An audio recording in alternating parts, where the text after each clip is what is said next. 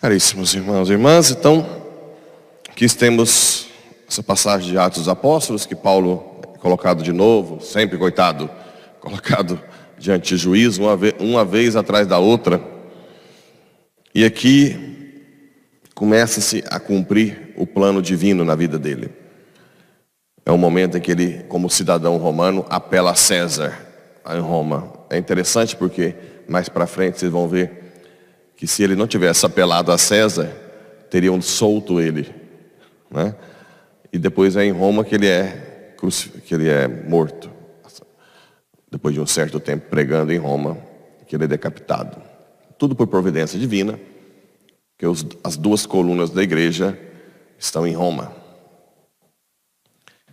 É tudo muito simbólico, né? Porque Roma tem, tinha, era toda cercada para a parte interna, onde ficava mais os cidadãos romanos.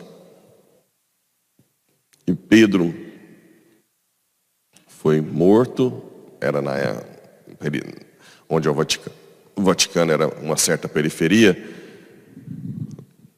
mas nem tanto, mas é dentro dos muros. E São Paulo foi enterrado fora dos muros.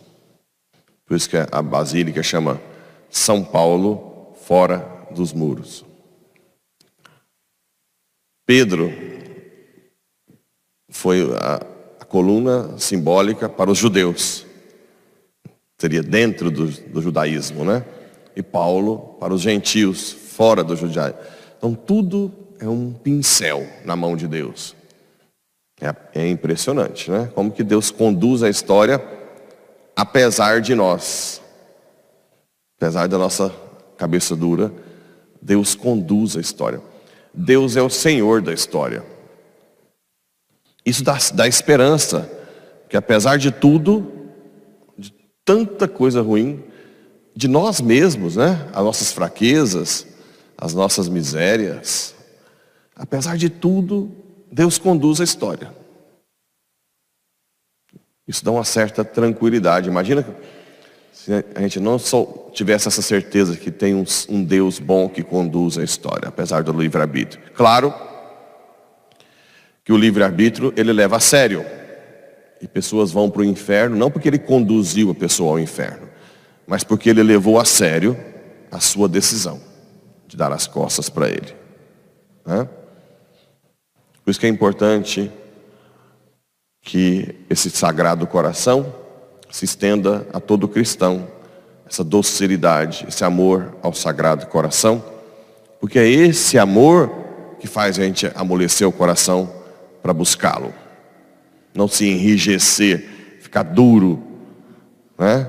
não querer, porque para você ir para o inferno, você não pode nem querer a misericórdia.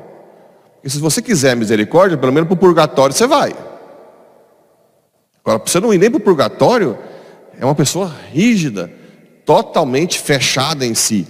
Por isso o Sagrado Coração está aí, para dar a sua docilidade, né? para amolecer. É uma coisa também que o pessoal do apostolado tem que fazer.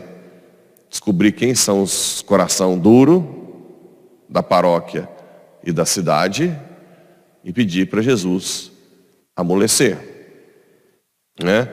Que o coração dele inflame o coração dessas pessoas, para que não morram fechadas.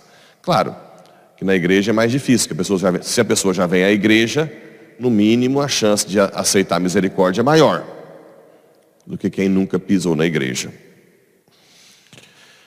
E no Evangelho, mais uma vez, a gente vê aquela cena de Jesus encontrando Pedro depois que ele errou, negou Jesus. E ele funda a igreja, apacenta as minhas ovelhas em cima da miséria de Pedro. A igreja nasceu desde o início, com a fraqueza humana e a força divina. Interessante isso. A nossa fraqueza não impede o projeto divino, desde que nós sejamos humildes com ela. Por isso que esse treinamento de eu não presto a gente faz sempre, né? Para ninguém esquecer. Porque se você é humilde com a sua fraqueza, pronto. O Espírito age. O Espírito é capaz de mover, de fazer grandes coisas.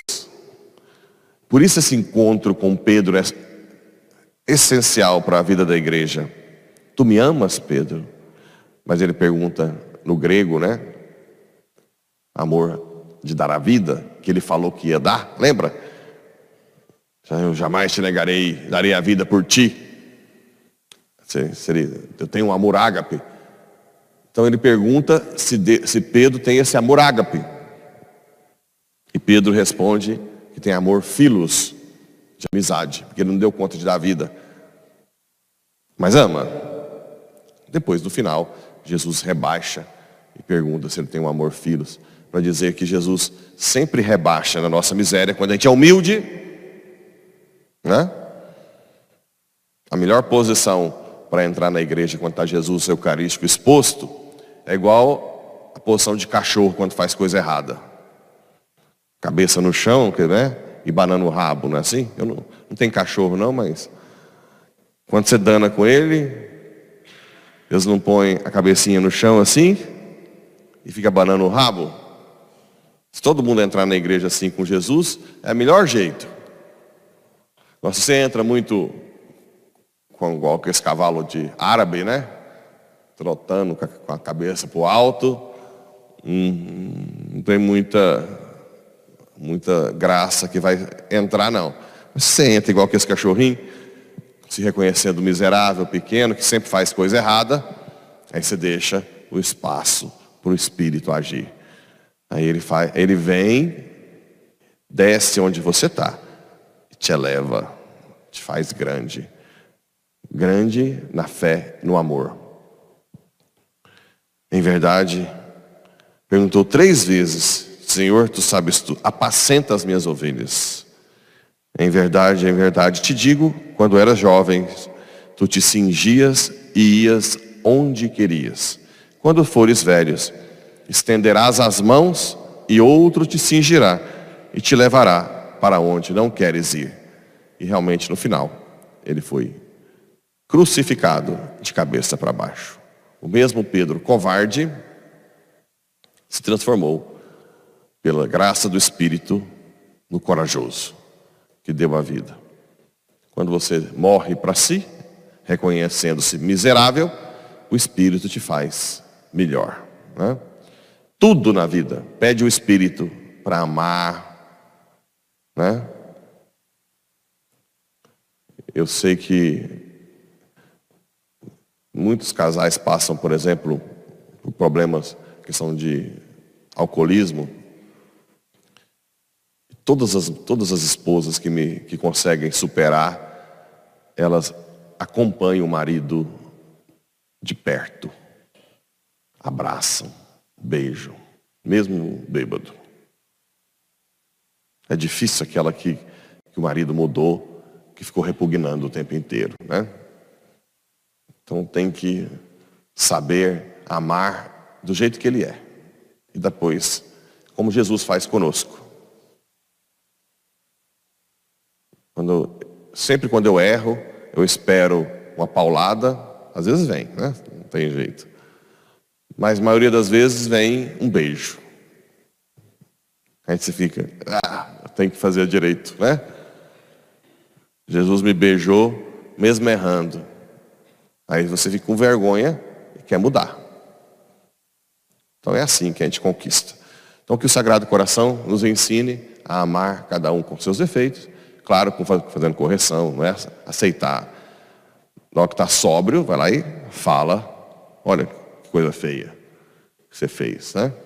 Mas depois volta a tratar bem, a amar, a estar junto. Assim seja.